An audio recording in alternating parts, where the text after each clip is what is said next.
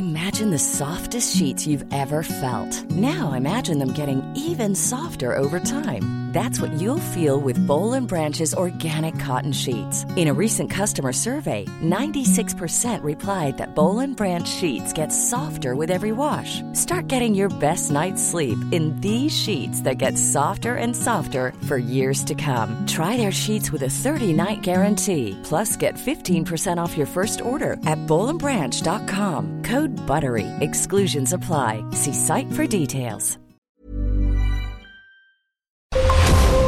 Brenda Peña y Manuel Zamacona están listos para actualizarte los hechos relevantes con la mirada fresca que los caracteriza. Bienvenidos a Noticiero Capitalino en Heraldo Radio 98.5 FM.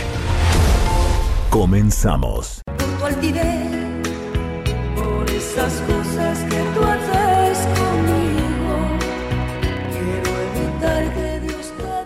Son las 9 de la noche con 4 minutos, tiempo del centro de la República Mexicana. Qué gusto que nos estén acompañando una noche más aquí a través de los micrófonos del Heraldo Radio en el 98.5 de FM. Bienvenidos al Noticiero Capitalino en esta noche ya de viernes, viernes 17 de abril del año 2020. ¿Qué te hicieron, Brenda Peña? Eh, qué buena es, eh, qué buenas son las canciones de Rocío Durcal. La verdad es que me encantan. Mi mamá las ponía entonces, las amigas de mi mamá, y entonces, pues ahora yo continúo con la tradición. Pero además las letras, las letras son buenísimas. Pero ya, o sea, las- entonces quiere decir que sí las escuchan señoras, nada más.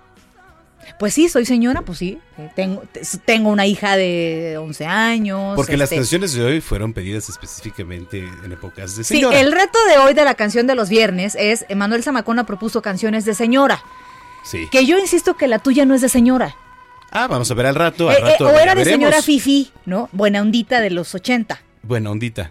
Señora, ¿Cómo se sí. distinguía una señora buena Pues con mayones y para ir al gym y hacer los aerobics. Los aerobics, que Los ahora ya sí. el Con, una- millennial... con la banda aquí. El millennial eh, es, conoce el zumba, ¿no? Es, es la... Eh, podría ser, sí, o Bárbara, las- la, barba del regil, ¿no? De sonríe. Ese, Ah, sí, es el equivalente No, de los bueno. aerobics para nosotros. Qué los- bárbara. No puedes, no puedo creer. Sonríe, quiero verte sonreír, vamos, tu sonrisa. exactamente. Ya hay memes muy Y hay buenos, que ponernos a hacer ese, esa rutina, ¿no? De, Sí, sí, sí, podría ser. Pero bueno, eh, ¿a ustedes qué canciones de señora o señor les gusta? pues mira tú. Generalmente, ¿qué serán de la época de los 80? Oye, Yuri con la de, oye, debe haber propuesta esa de No, bueno. hombres al borde de un ataque. Lupita Ah. D'Alessio. Ah, claro. ¿No? Por supuesto. Mentiras. Mentiras. La leona Leona dormida. dormida. ¿Qué otra de señora? Este, Marisela.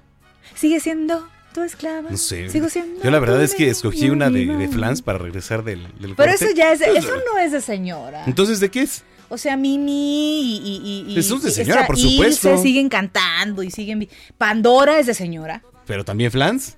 Pandora. ¿Verdad que sí? Se me hace más Pandora de señora. Bueno, por favor, a ver, comparta con nosotros en las redes sociales esas canciones, hashtag canción de señora. Canción de ¿Cuál señora. es esa canción con la que usted, eh, o su gusto culposo, porque luego no nos gusta poner estas canciones en... Sí, no, pero las cantamos, ¿no? Arroba heraldo-mx. Arroba bajo penabello. Y arroba Zamacón al aire. Escríbanos, participe con nosotros, hay que estar en contacto, sobre todo ya hay viernes. Sí, efectivamente, vamos a estar actualizando información, pero sobre todo, pues hay que relajarnos también un poquito porque buena falta nos hace. Son las 9.7, comenzamos. Vamos a las calles de la Ciudad de México. Daniel Magaña, ¿cómo estás? Muy buenas noches. ¿Qué tal? Muy buenas noches. Pues ya tenemos información vehicular de las calles de la ciudad para las personas que pues este viernes todavía avanzan en la zona del anillo periférico sur con circulación ah, pues favorable en términos generales sin complicaciones para trasladarse hacia la zona de Miramontes o bien las personas que ingresan hacia la zona de Xochimilco a través de la avenida Prolongación División del Norte, lo que sí, pues la recomendación de no exceder el límite de velocidad al no haber pues complicaciones vehiculares, pues muchos automovilistas pues avanzan a bastante velocidad, sobre todo para trasladarse hacia la zona de la Avenida de los Insurgentes. El reporte, buenas noches. Gracias, Daniel. Un abrazo y buenas noches para ti. Hasta luego. En otro punto de la capital está nuestro compañero Israel Lorenzana, que nos tiene información importante. Isra, ¿dónde andas? Buenas noches. Brenda Manuel, muchísimas gracias. Un gusto saludarles esta noche. Y bueno, pues tenemos una llovizna intermitente en diferentes alcaldías. Hay que manejar con mucho cuidado. El pavimento está mojado y esto, por supuesto, es una mezcla peligrosa para los automovilistas que se desplazan a través de la Avenida de los Insurgentes a partir de la zona de la raza y con dirección a Indios Verdes.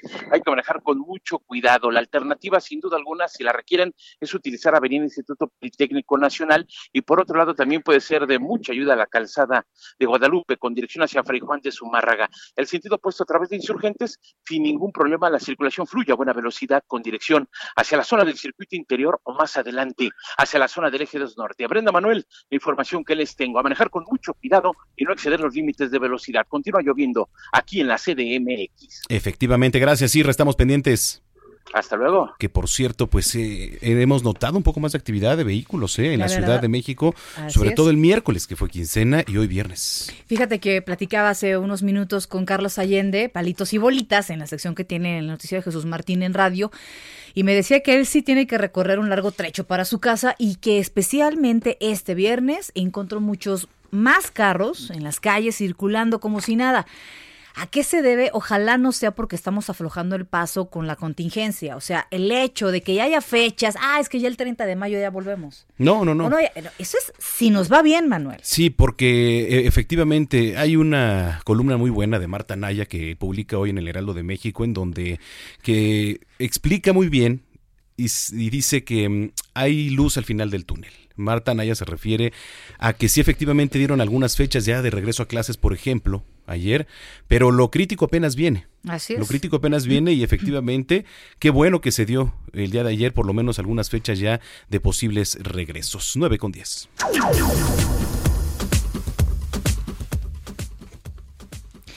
Bueno, es viernes y ya sabe que vamos a cerrar la semana con nuestros meme amigos. Y tras el polémico ah, apartado de vida completa de la bioética, ¿cómo ha causado de verdad opiniones encontradas? ¿Quién tiene o no la facultad de decidir quién vive y quién muere, quién se atiende y no en un hospital en una situación de crisis? Que ya dijeron que no va. Es tremendo. Sí. Pero tan solo el ver eh, eh, las, en qué se basaron para, para, para decidir de esta forma. No estamos en este punto, es importante, pero hay mucha gente que se alarmó de, de esta propuesta, que ya la UNAM de hecho se desligó. Bueno, para atender eh, en, en la pandemia hablábamos de esta guía de, de alguna manera o de un manual ¿no? 551 millones de pesos el estadio de Beis de Andrés Manuel en Sonora. Me lleva, caray. ¿De veras es momento para eso? Sí, son, son bastante cuestionables algunas de las decisiones, ¿eh? Muy bien, vamos a escuchar a nuestros queridos meme amigos. Ya está aquí Meme News, un espacio tan joven que a nosotros sí nos toca el beneficio del principio de vida completa. ¡Ah, no! ¡Ah, demonios! Ahora, ¿qué pasa, Miguel? Te veo clavado en ese juego desde hace mucho tiempo. Es que no logro pasar este nivel porque hay muchos oponentes. Debo decidir entre disparar al que está tras las rocas, tras el árbol, el que va cayendo con paracaídas, y siempre me terminan matando. ¿Y ya probaste aplicando el principio vida completa? ¿Vida? ¿Qué? Gus, yo no tengo vida desde que comenzó el encierro. Vida completa, Miguel. El principio que el pasado fin de semana propuso el Consejo de Salubridad General en una guía bioética para hacer frente a la pandemia de coronavirus. En esta guía se sugiere que en una situación de desabasto de medicamentos o personal de salud, se tenga que decidir en dar la atención a la persona que tenga más por vivir. ¿Cómo? O sea que se decide entre dejar morir a una persona joven, como Mua, o a una vieja. No, Miguel, basta. Dicho de esa forma, cualquiera podría decir que eso es fascismo. Gus, basta. No sé cómo le haces para siempre terminar hablando de política. Y ni siquiera me ayudaste. Peor, me distrajiste. Y por tu culpa ya me mataron otra vez. Neta que si no nos pagaran por hacer estas cápsulas, ya te hubiera dejado de hablar desde hace años. Pero ni nos pagan. Shh, shh, Gus. shh. Calladito te ves más... ah, más... Ah, la neta te ves igual, pero me distraes menos. Ah, ¿sabes qué? Me rindo. Pedazo de porquería de juego. Hablando de porquerías, ¿escuchaste que... Ah, ahí vas otra vez. Sí, Gus. Sí escuché que Cabecita de Algodón despilfarró 511 millones de pesos en un estadio de béisbol. Tranquilo, Miguel, déjame terminar. A ver, pues, termina. ¿Escuchaste que Cabecita de Algodón despilfarró 511 millones de pesos en un estadio de béisbol? ¡Ja! Ya ves, lo sabía. Eres tan predecible como que la jornada de sana distancia se iba a extender. Ahora resulta que hasta el 30 de mayo. Es por nuestro bien, Miguel, para mantenernos alejados de personas como tú. Lo bueno es que, así como están las cosas, se pronostica que la pandemia llega a su fin en junio. Mm, lo mismo pensaban los italianos. Hasta aquí llegó Meme News, expandiéndonos como la jornada de sana distancia a todos los medios de comunicación. Gracias a nuestros compañeros meme amigos. A ver, escuche esto, hoteles gratis, sí, pero bueno, a ver, no se emocionen, no son para todo el mundo, son únicamente para el personal médico que se está pues rifando de verdad y está arriesgando todo en esta pandemia. La Asociación de Hoteles y Moteles del Valle de México y la Asociación de Hoteles de la capital ofrecieron 1.500 camas en 175 hoteles y moteles para hospedar a personal médico que atienda a los enfermeros de COVID-19 para evitar pues que sufran agresiones con un, como un imbécil hoy en la, aquí en la Ciudad de México, y discúlpenme la palabra, pero eso es, que le arrojó café hirviendo a un médico este, que cruzaba con la era un enfermero que cruzaba por la calle, le arrojó café hirviendo únicamente con el argumento de que lo iba a contagiar de coronavirus. Bueno, eh, los enfermeros, le digo, de COVID-19 para evitar que sufran estas agresiones, discriminación por esta labor que realizan. Y ya Fadlala Acabani, secretario de Desarrollo Económico aquí en la capital, dijo que se ha solicitado que les regalen el desayuno para evitar que salgan de las instalaciones y que cualquier miembro del sector salud pueda llegar con su carta, su identificación y se le va a asignar una habitación. El funcionario mencionó que el objetivo es que los médicos puedan hospedarse cerca de sus centros de trabajo. Así que si usted, eh, médico, enfermero, personal de salud que nos está escuchando aquí en el Heraldo Radio, está interesado en saber qué hoteles son los que le están brindando esta atención y esta prestación, puede consultar eh, una parte de esta lista en la sección Ciudad de México del portal del Heraldo de México, www.elheraldodemexico.com.mx. 9 con 15. Y saludamos en la línea telefónica a Pedro Aces Lago, él es fundador de la asociación Todos Somos Uno, y vamos a platicar de un tema bien importante, de verdad que ese con nosotros y participe en las redes sociales, porque se trata de una convocatoria, participar en la red de apoyo alimenticio que organiza justamente esta organización. ¿Qué tal, Pedro? Muy buenas noches, gracias por platicar con nosotros hoy. ¿Cómo están, Manuel Brenda? Es un gusto saludarlos a la sana distancia. Así y es. También es un gusto estar el día de hoy aquí en este gran espacio. Saludo a todo tu auditorio, deseando que todos se encuentren muy bien, en familia y que estén acatando las debidas precauciones. Claro. ¿Qué tal? Cuéntanos, por favor, de qué se trata eh, esta convocatoria, esta iniciativa para ayudar a la gente. Pues mira, te voy a platicar un poquito la narrativa. Eh, yo presido la acción civil desde hace tres años y medio. Este empezó con un grupo de amigos universitarios haciendo labor y altruismo, ahora sí que en Tlalpan, que es donde yo radico, y bueno, soy de descendencia tlalpense de, de mi bisabuelo. Eh, posteriormente, al finalizar la licenciatura, como cada quien fue agarrando su trinchera, ya sea en su municipio su alcaldía, porque había mucho foráneo, y bueno, levantaron la bandera de la acción civil y hoy en día están trabajando en ello. Y pues bueno, eh, la red de apoyo alimenticio, Todos Somos Uno, es un proyecto que se estructuró hace dos, tres semanas más o menos, eh, con el equipo, con los compañeros y bueno, hasta la novia por todo que me está escuchando. Ya que pensamos que hoy en día vivimos una problemática mundial con esta pandemia, pero en las próximas semanas, en los próximos meses, la problemática será social y probablemente económica. Por lo que decidimos comenzar con este gran proyecto, aportando nuestro granito de arena, recaudando alimentos no precederos, productos de primera necesidad, para poderlo ahora sí que distribuir en la segunda etapa de este proyecto que ahorita te platicaré y obviamente esto irá dirigido a familias que realmente lo necesiten. Oye, qué interesante. ¿Cómo estás, Pedro? Muy buenas noches. Esta ¿Cómo estás, red de apoyo. Gracias. Muy bien, pues aquí con el gusto de saludarte. Sí, eh, hay muchas preguntas, ¿no? ¿Cómo se puede ayudar? ¿En dónde? ¿El contacto? ¿Por dónde van a empezar? Pues mira, hoy en día lo estamos haciendo en uno de los módulos que tenemos de la acción civil en Tlalpan, eh, que es en la calle Panteón número 6, en Santa Úrsula, Xitla, Tlalpan. Y también lo estamos haciendo por medio de redes sociales, estamos convocando, ahora sí que hay muchos actores, hay muchos cantantes que están empezando a sumar, a difundir y nos pueden escribir a las redes sociales, ya sea a la acción civil o a las personales, para hacer la recaudación.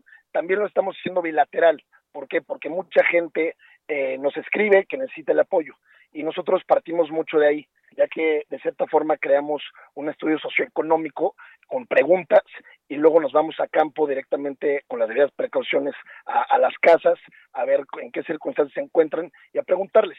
Y la respuesta de ambas partes, eh, el, ahora sí que la gente que está apoyando como la gente que lo necesita, ha sido muy buena porque mucha gente está apoyando, muchos empresarios están apoyando, hay ciertas empresas que se están viendo socialmente responsables, están apoyando y también hay gente muy solidaria y consciente que de cierta forma nos escribe eh, que le platiquemos un poco de qué se trata el apoyo y asimismo nos, han eh, nos, responden con que en este momento no, no, lo necesitan y que deberíamos dirigirlo a alguien que sí.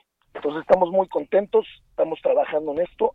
Creo que eh, la base o lo más importante de este proyecto es que cada uno o, o aquel que esté escuchando lo empiece a hacer desde su trinchera y empiece a apoyar a la gente que más lo necesita. Qué importante este mensaje que das. Es momento de, permanecer en unión, de ver qué eh, tengo yo y cómo puedo colaborar en, en todo caso cuando estoy bien, cuando todavía tengo mi trabajo, cuando puedo estar en casa, cuando puedo incluso trabajar desde casa. Hay mucha gente que no está en esa situación y que este impacto del COVID-19 en el país les ha pegado y les ha pegado muy duro, ¿eh? Yo creo que sí, pero no solo a la gente, no solo al sector social, sino al sector también empresarial. Es por eso que creo que cada individuo debe ser muy consciente, ¿no? Dónde estamos eh, parados, probablemente lo, lo, afortunados que son muchos.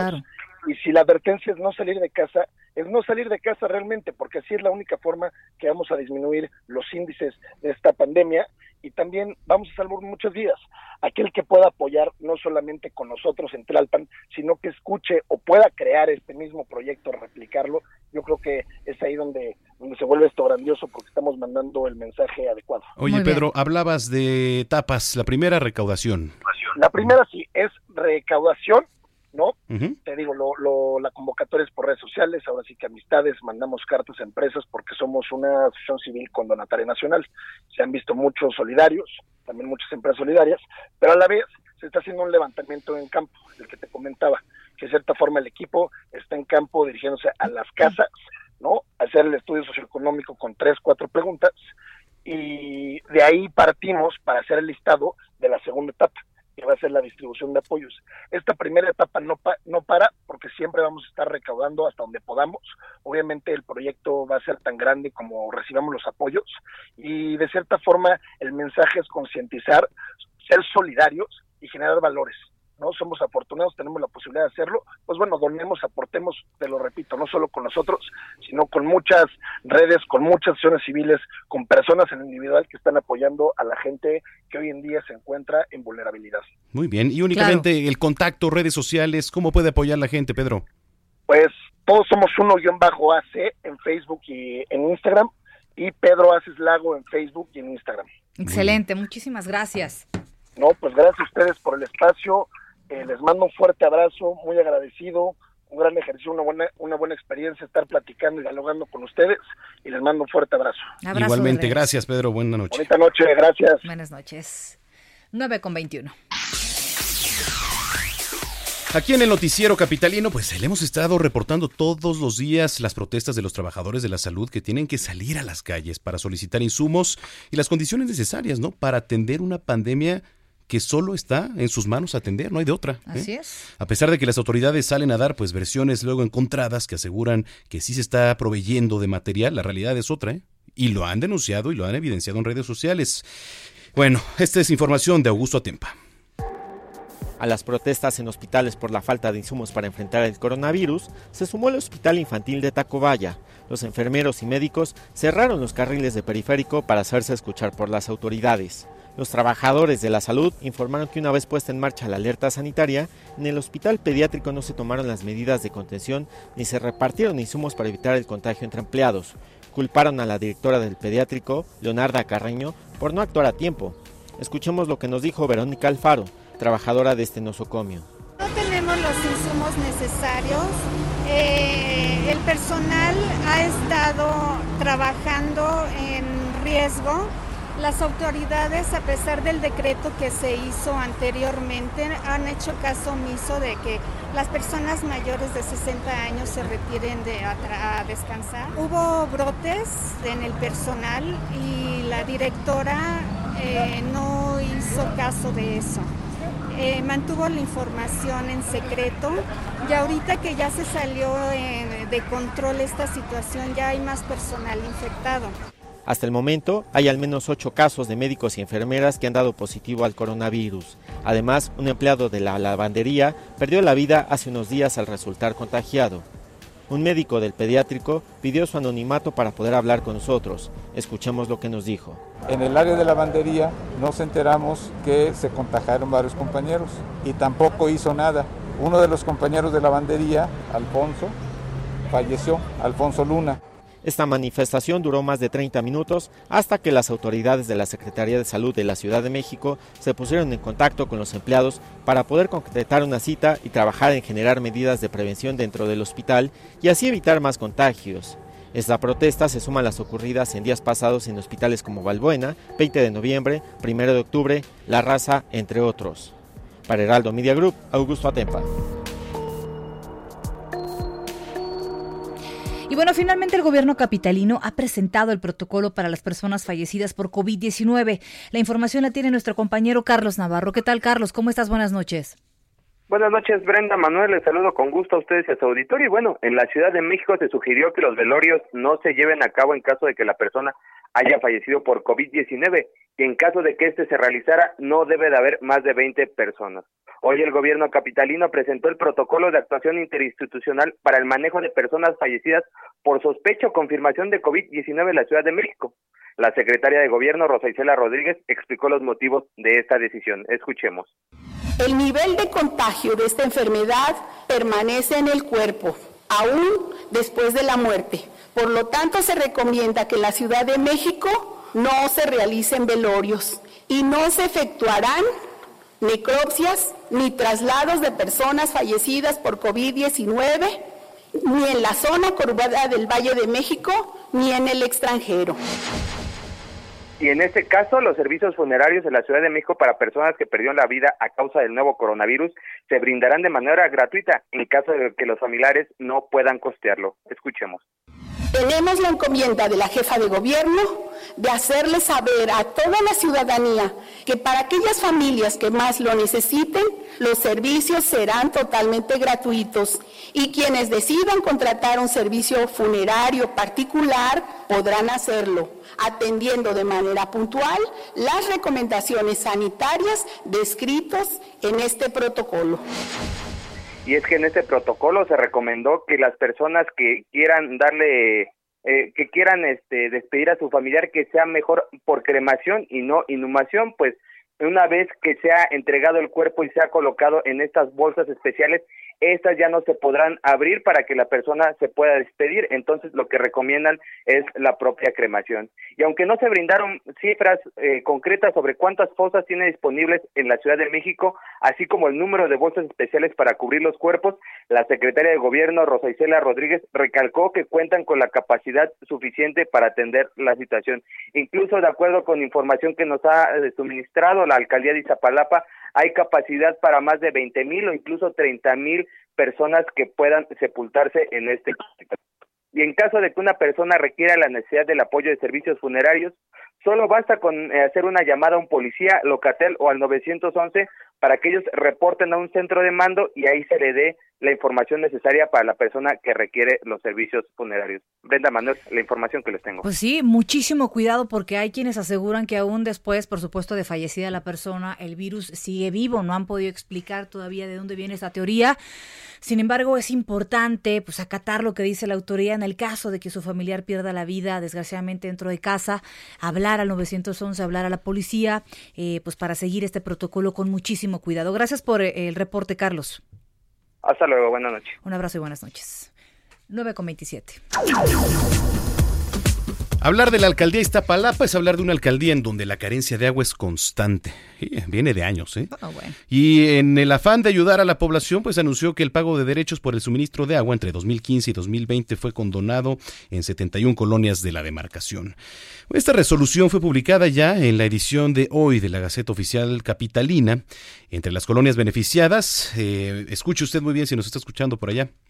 Desarrollo urbano, Quetzalcoatl, Las Peñas, Lomas de la Estancia, Palmitas, Miravalles, La Polvorilla, Santa Marta, Acatitla Norte, San Pablo, Tenorios, Degollado, El Triángulo, Citlali, Consejo Agrarista Mexicano, entre otras. Así que tómelo en cuenta. Es información que seguramente pues se le va a ser de mucha utilidad. Eh, gracias a los que nos han escrito en las redes sociales. Sí, Eh, regresando, vamos a leer todos y cada uno de sus comentarios, eh, Brenda. Así es. Seguimos con las canciones de señora. Las ¿eh? canciones, hashtag canción de señora. Ah, canción de señora. sí. Canción de señora, este, escríbanos a las redes sociales, a las redes sociales. Sí, ya no sí, sé sí. qué digo, caray. Arroba el Heraldo de México Arroba Samacón al aire. y arroba Brenguión bajo Penabello. Vamos a las tendencias, pausa y regresamos. Es- Esto es lo que ha sido tendencia hoy en Twitter. Hoy viernes 17 es tendencia en Twitter. El primer día en que el uso de cubrebocas es obligatorio en el metro. Usuarios de la red compartieron fotos y videos de sus viajes en el sistema de transporte colectivo que dan cuenta de que no todos los usuarios han hecho caso de la recomendación. En su cuenta de Twitter, el titular del Ejecutivo informó que sostuvo una llamada con su homólogo estadounidense Donald Trump, quien garantizó a México la venta de ventiladores y equipo médico de terapia intensiva utilizados para atender a pacientes de COVID-19, acción que Obrador calificó como una muestra de solidaridad. Esto en medio de la polémica por el derroche de 511 millones de pesos por la compra de un estadio de béisbol. Es tendencia el sector turístico mexicano y es que la Comisión de Turismo de la Cámara de Diputados señaló que en este mes de abril el sector dejará de recibir cerca de 10 mil millones de dólares a causa de la contingencia sanitaria. Se dijo que al 6 de abril se han perdido 347 mil empleos y que la entidad más afectada es Quintana Roo. De nueva cuenta es tendencia la ciudad china de Wuhan, pues al término de las medidas de confinamiento obligatorio y la reactivación de la vida económica, se han incrementado de manera alarmante las cantidades de dióxido de nitrógeno en la atmósfera, que es un contaminante relacionado con el tránsito vehicular y la actividad industrial. La ciudad de Nueva York también fue tendencia, pues el alcalde de la Gran Manzana, Bill de Blasio, estimó la reapertura de la famosa ciudad hasta julio o agosto. Señaló que de regresar prematuramente a las actividades normales, se podría ver un rebote de los contagios por COVID-19. Para terminar las tendencias, usuarios no dejaron pasar la oportunidad de recordar a la mujer nacida en Costa Rica que disfrutaba beber tequila y fumar tabaco, además de que siempre llevaba consigo una pistola, amuletos y talismanes. La gran Chabela Vargas a 101 años de su nacimiento. Usted está al tanto de lo que hoy fue tendencia en Twitter. Gerardo Villela, en el noticiero capitalino, Heraldo Radio. Noche de ronda. Amigos del Heraldo Radio, qué gusto que estén con nosotros acompañándonos en este su programa y también para darles a conocer una super noticia que les va a beneficiar para cubrirse la cara, para protegernos todos, todos los que estemos escuchando en este momento esta emisión. ¿Por qué? Porque es importante estar con nuestro lavado de manos y también con el gel, etcétera, etcétera. ¿De qué se trata Adri Rivera Melo para, para poder ayudar a cubrirnos nuestro rostro? Y ahora sí que el que tosa y el que hable, que no nos salpique. Así es, Moni, me da mucho gusto saludarte a ti y a lo- todos los radioescuchas. Les traigo una máscara especial de polietileno que se llama máscara hospitalar. Es utilizada en hospitales de todo el mundo frente al combate contra el coronavirus y esta máscara hospitalar fue la que más se utilizó en Wuhan, China durante la pandemia. Es similar a la que utilizan los soldadores para trabajar porque te protege mucho más tu cara y así evita que te lleves las manos y te toques nariz, Exacto. boca o ojos. Wow. Y bueno, pues es mucho más higiénica porque también tiene, tiene la ventaja de que la puedes lavar con agua y con jabón. La máscara hospitalar va a detener las gotículas de saliva que expulsamos cuando tosemos o cuando estornudamos, Monique. Claro, importante. Y bueno, pues este diseño que, que tenemos de máscara hospitalar te permite seguir utilizando la mascarilla habitual para tener aún más protección. Ok, perfecto. La promoción. les tengo una Ay, es que estaba yo tan atenta escuchando esta información que la verdad sí me, me checa porque digo, oye, doble protección, pero una super promoción para este momento, Adri. Si marcan en este momento al 800 230 repito, 800 230 se llevan cuatro máscaras hospitalar por la mitad del precio de la mascarilla N95 y en la compra de las cuatro máscaras van a recibir de regalo un kit SOS Protec.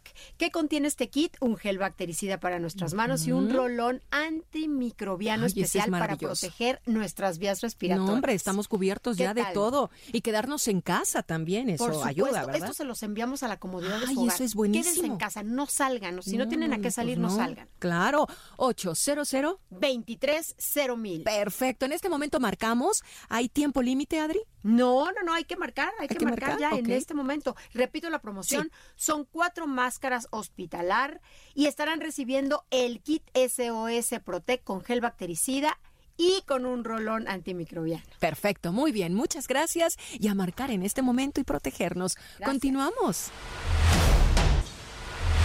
Regresamos con Brenda Peña y Manuel Zamacona al noticiero capitalino en Heraldo Radio 98.5 FM.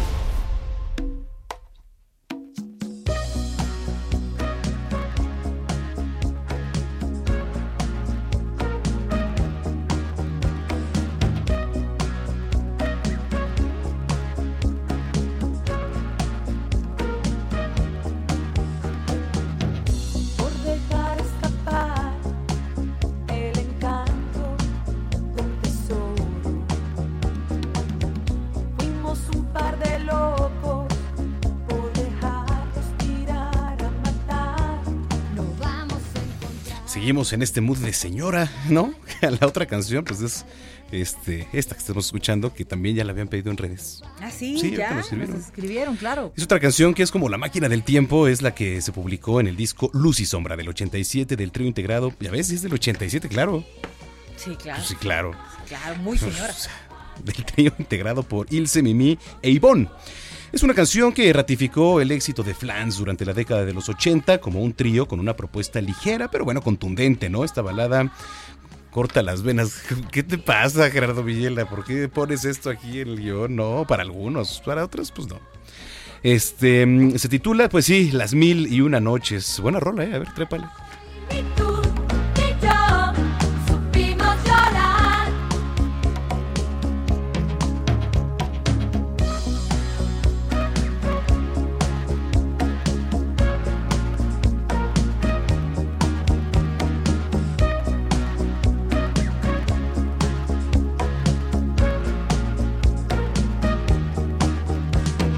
9 de la noche con 39 minutos. Gracias por acompañarnos en el noticiero capitalino del Heraldo Radio 98.5.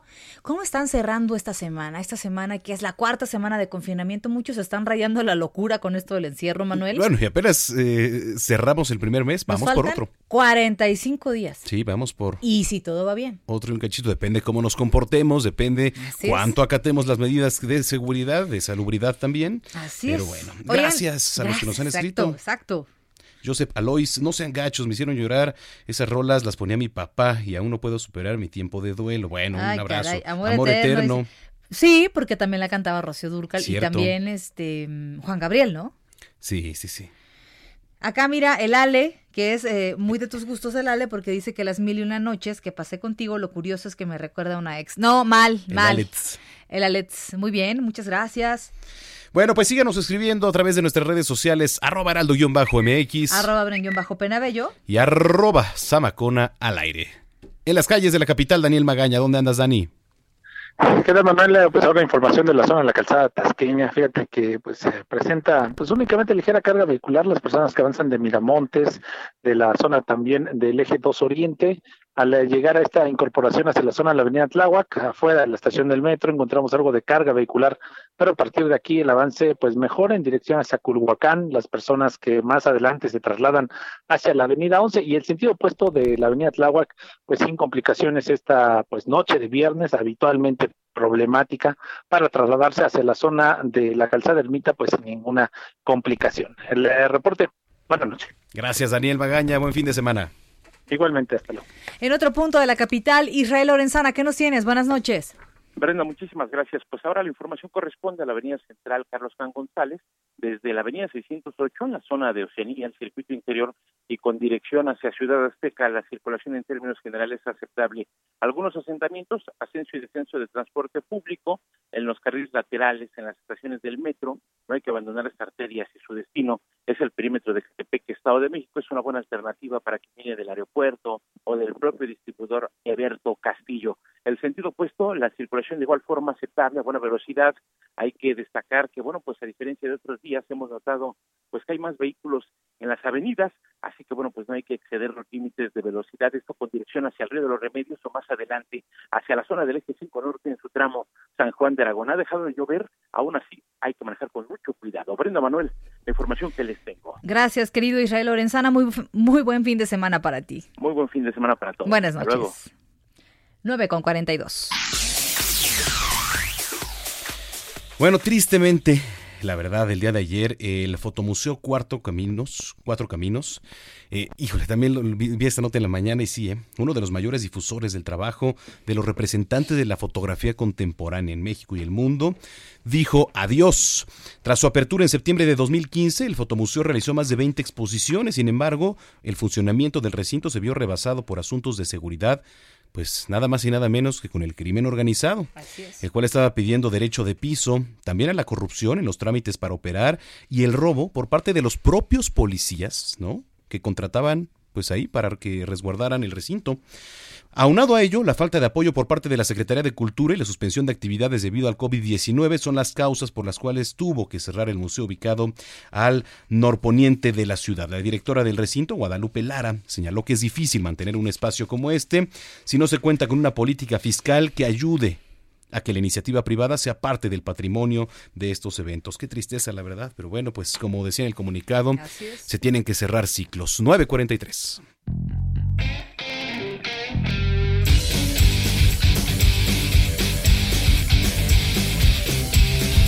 Momento, es el momento. Y mira, Emanuel ya me está poniendo el pie, ¿ves? Sí, sí, sí. Es como Judas, que no vino Judas hoy, pero vino Emanuel, que... Es correcto. Hijo, mano, Es, ¿qué daño te hemos hecho? iba a eh? decir algo, pero, ¿Qué daño te hemos hecho? pero no.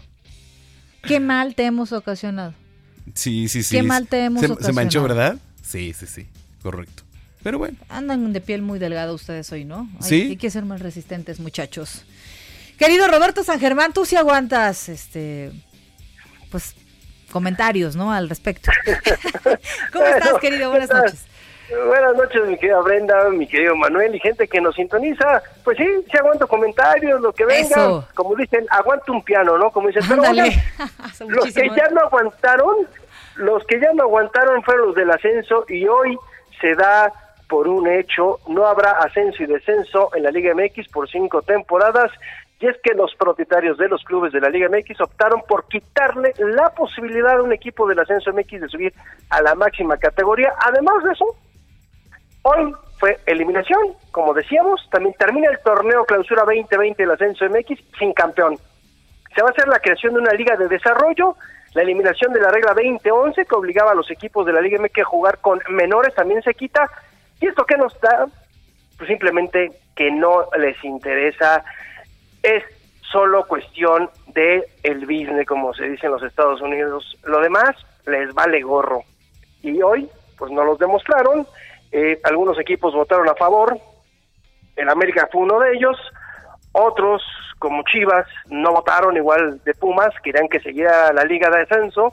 Pero pues algunos dueños dijeron, ¿saben qué? No, cuesta mucho, no deja nada. Y así que pues los jóvenes no nos interesan. Vamos a seguir llenándonos de extranjeros.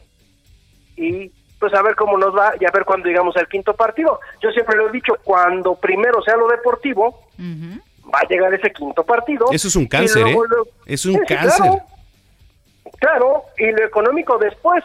Y viene junto con pegado, porque hay que recordar a España cuánto tiempo fue el llamerito y de repente apostó por una generación joven, fue una de las mejores de la historia, ¿no? Con el Barcelona como una base y simplemente lo hicieron bien.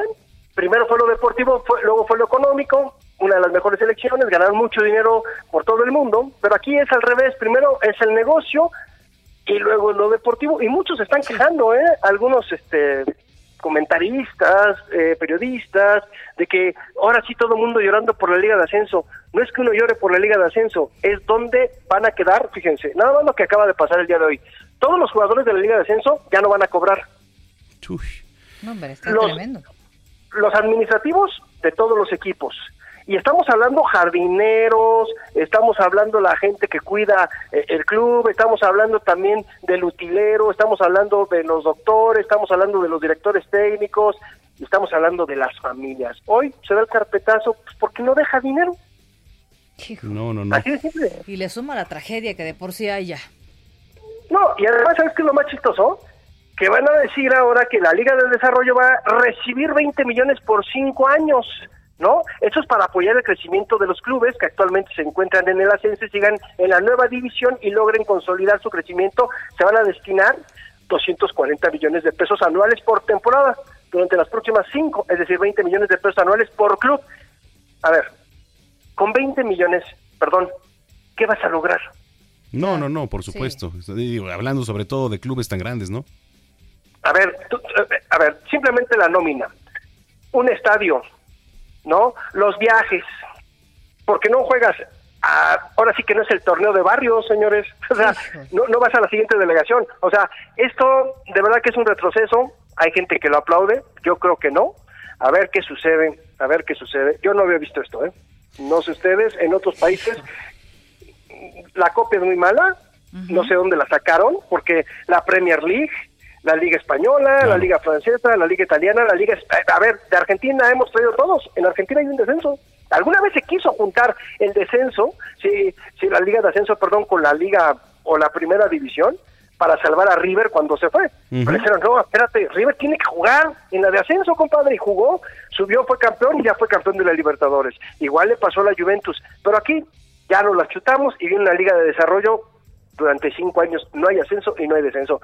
Como los cangrejos eh como los cangrejos señores. No sé ustedes qué opinen al respecto. Qué lástima. la verdad es caray, que es una lástima porque le quita todo nivel y toda competitividad. Pero en fin, ¿qué más traemos, mi estimado Robert? fíjate que vamos a hablar algo de algo un poquito mejor ya para no hacer corajes también. Vamos a hablar de lo que va a ser la NBA que está bien interesante porque para recaudar fondos para el COVID-19 van a vender cubrebocas con los logos, ¿sí? De los equipos tanto de la NBA como de la Liga de Mujeres. Oye, qué Ándale, padre. buena Sí, idea. Está interesante. digo, Sí, es- y esto lo van a hacer a través de los sitios virtuales de las franquicias. Son 30 de hombres y 12 de mujeres. Así que, pues vas a tener todo esto. Fíjate, los paquetes se van a vender con tres mascarillas y tendrán un costo de 24.99 dólares, aunque uno valdrá 14.99. Todo esto va a estar, sí, todo será lo que se junte, va a ser destinado a Second Harvest de Canadá y a Free in America de Estados Unidos. Así que con esto van a apoyar también. Y creo que es bueno, ¿eh? Poner los logos, si tú le vas a un equipo, imagínate, eh, Brenda trae su tapabocas o su cubrebocas con el de los Diablos. Y el buen Manuel Imagínate, qué maravilla. eh, trae el de los Tigres. Correcto. Oye, a ver, entonces, ¿cada cubreboca va a costar 24 dólares? No, es un paquete. Ah, un Tendrá costo de paquete. Sí, 24 dije yo, dólares. bueno. Son tres. Ok, muy bien, porque estamos hablando de unos 600 Sí. pesos, más o menos, ¿no? Pues, oye, tú ahorita trata de comprar uno. y Pero ahorita yo ya- te venden uno. Oye, Ni ha- digas. Habrá que averiguar, ¿no? Si venden también de esos, de esos cubrebocas. Imagínate un cubrebocas Oye, pues si ya hay de luchadores y hay de, pues que no Sí. haya de... de los diablos. No te da coronavirus con eso, pero te da rabia. Imagínate. ¿Qué pasó? ¿No? Te digo que no sé qué, de qué barrio lo sacamos. Pero bueno. Oye, ¿dónde te seguimos? Que perdón, perdón. Adelante, adelante. Oye, Manuel, pero tu, tu columna ibas a hablar algo, ya, ya no supimos qué pasó. Sí, efectivamente, pues de la incertidumbre, ¿no? Que continúa ahí en los eh, diferentes diamantes, tanto de grandes ligas. Aquí se propuso incluso también hacer juegos a puerta cerrada, pero pues esta iniciativa no prosperó por el momento. Horacio de la Vega dijo no, porque pues a diferencia de otros deportes y, e incluso el mismo deporte, el béisbol en Estados Unidos, pues aquí sí se requiere de la presencia del aficionado para solventar gastos. Necesitamos el consumo para solventar los gastos. Claro, eso, eso es más que obvio. Pero bueno, yo ya los dejo. Yo me despido, que pasen bonito Muy fin de semana, señores. Gracias, Igual, Roberto, un abrazo. Un abrazo, buenas, buenas noches. Bueno, pues ahí está, 951. Es tiempo del séptimo arte. Películas, cortometrajes, series, documentales y excelente música. Cinéfilo. Con Gonzalo Lira. En el Noticiero Capitalino 98.5.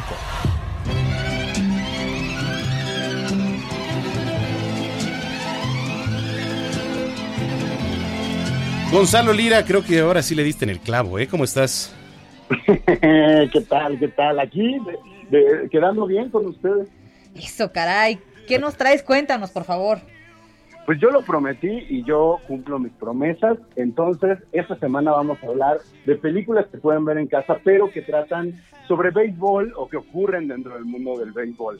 Yo no sé mucho de béisbol, así que yo no voy a ser el juez de si lo representan bien o lo representan mal, pero creo que sí son buenas opciones y de diferentes géneros. Ok. Venga, a ver, ¿con cuál comenzamos? Mira, vamos a comenzar con una, una doble función. Una doble función y es una doble función para toda la familia. Estoy hablando de dos películas noventeras sobre béisbol para chavitos. Una de ellas es El Novato del Año, no sé si la llegaron a ver. La vi la semana pasada. Ah, sí, apenas, que era esta historia de un niño que tiene un accidente y que a partir de ahí su brazo se vuelve súper potente, entonces se vuelve un pitcher profesional Sí. eh, que, que está como por encima de cualquier ser humano real. Entonces es una comedia muy, muy divertida que digo, yo me acuerdo que cuando la vi y era un niño, pues sí te hace imaginar cómo podría ser el ser un niño viviendo dentro de este mundo del béisbol profesional y todo lo que se involucra. Entonces, esa es una primera opción. Y la segunda es un clásico y es por lo que estamos escuchando esta canción Sí, de sí, sí. Y se llama nada más, nada más y nada menos, perdón, que Nuestra Pandilla o The Sandlot. The Sandlot. Que es, es una película muy, muy, muy divertida sobre un grupo de amigos que se reúnen a jugar béisbol en los años 50, 60, en la posguerra en Estados Unidos, cuando llega un nuevo vecino que realmente no sabe de béisbol, pero pues quiere encajar, ¿no? Quiere encajar al grado de que un día que se les vuela una bola, pues él decide prestarles una que tiene su papá en casa, la vuelan y después se enteran de que estaba firmada nada más y nada menos que por quién. Por Baby Ruth. Exactamente. Bueno, no me lo vas a creer, ni tú tampoco, pero la semana pasada me aventé la del novato del año y cuando terminó esa me aventé la de la pandilla y la volví a ver el domingo con Es mamá. es una gran, gran, gran película. Sí, sí, sí, sí. Yo, sí, sí, sí, de verdad que lo es. Entonces, esas dos son las primeras opciones que son para que las vean en familia. Luego, después, vamos a hablar de otra comedia, una comedia de Penny Marshall con Madonna, nada más y nada menos, con. Gina Davis y con Tom Hanks, que, de quien hablamos apenas la semana pasada. Se llama, en, en inglés se llama League of Their Own, que sería así como una liga para ellas solas. Y es la historia igual, durante la guerra en Estados Unidos, pues todos los hombres se habían ido ¿no? al campo de batalla, pero los, los inversionistas del béisbol no querían dejar, eh, pues no querían que dejara de fluir el dinero. Entonces deciden armar equipos femeninos eh, que pues realmente mantengan como el show andando, ver qué, pero no se preocupan por la calidad del, de esto y mucho menos los entrenadores. Entonces es la historia de un entrenador que es Tom Hanks, que es un alcohólico empedernido y que contrata al personaje de Gina Davis junto con su hermana para que jueguen en el mismo equipo. Y cómo empiezan a crecer, pero al mismo tiempo empieza a crecer una rivalidad entre ellas, pues que sin quererlo hace que el nivel de juego se- también se vaya elevando con, con las chicas de los otros equipos. La verdad es una comedia muy, muy linda, muy, muy tierna, igual muy eh, vintage, ¿no? Así como muy nostálgica respecto a ese, ese Estados Unidos como más inocente en medio de la guerra en el que pues muchas cosas no eran como, como lo son ahora, entre ellos pues obviamente el lugar de las mujeres eh, que incluso cuando se hizo la película en los años 90 no era eh, como tal, como se tenía entendido el lugar de las mujeres. Entonces, desde entonces, eh, creo que ha sido una película bastante oportuna a la que vale la pena estarle echando un ojo constantemente para ver cómo evoluciona con los tiempos. Otra, Moneyball, una, Ah, una qué buena película, película. una película muy buena que además no sé si saben en qué está inspirada. Sí. A ver. está inspirada realmente en un libro, pero no es una novela, no es, eh, no es un libro documental, es un libro estadístico. ¿no? Y en este libro estadístico, justo a partir de los números, van mostrando cómo este hombre que interpreta eh, Brad, Brad Pitt, Pitt. es es contactado por un equipo de, de la Major League Baseball, perdón, es una historia real, y a partir de pura estadística se hace amigo de, de uno del chavo de estadística de pues que lleva el equipo y ve los números y entonces a través de la estadística empiezan a armar eh, un, un equipo, un dream team, ¿no? Que quizá por muchas razones pareciera que no tienen sentido las contrataciones, que no tiene sentido la estrategia, pero lentamente se va demostrando cómo, pues, al ser un deporte tan estratégico, ¿no? Que tanto tiene que ver con, eh, con la estrategia y con que cada quien haga su trabajo bien en el lugar en el que le toca, pues precisamente se termina comportando como si estuviéramos hablando de números, eh, con esa precisión y con esos resultados. La verdad es una película bien interesante, muy bonita, muy bien actuada además por los dos protagonistas, Brad Pitt y, y Jonah Hill, que estuvieron por ahí nominados al premio de la Academia por ella. Échenle también un ojo, vale bastante la pena si no lo han visto. Ahora, me voy a ir ya a una cosa todavía más eh, completamente alejada de la realidad. Una, o bueno, podría ser real, pero está exagerada.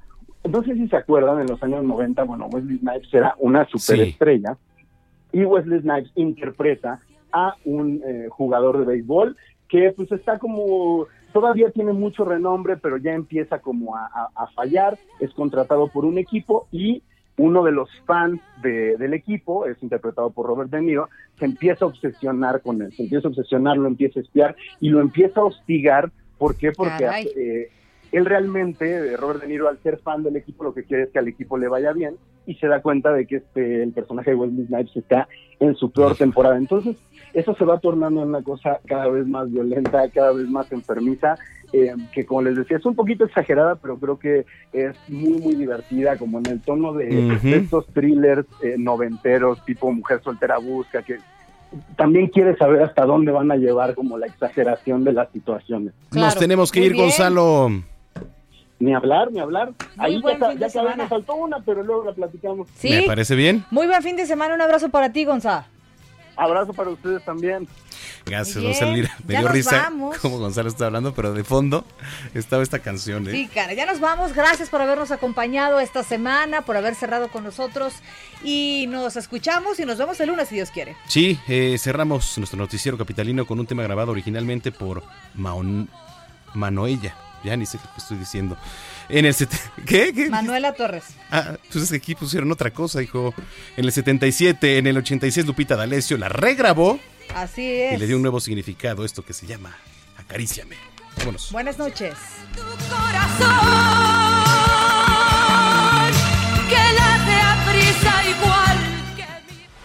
Estás informado con las noticias más relevantes que acontecen en la metrópoli. No te pierdas la próxima emisión de Noticiero Capitalino con Brenda Peña y Manuel Zamacona. Heraldo Radio.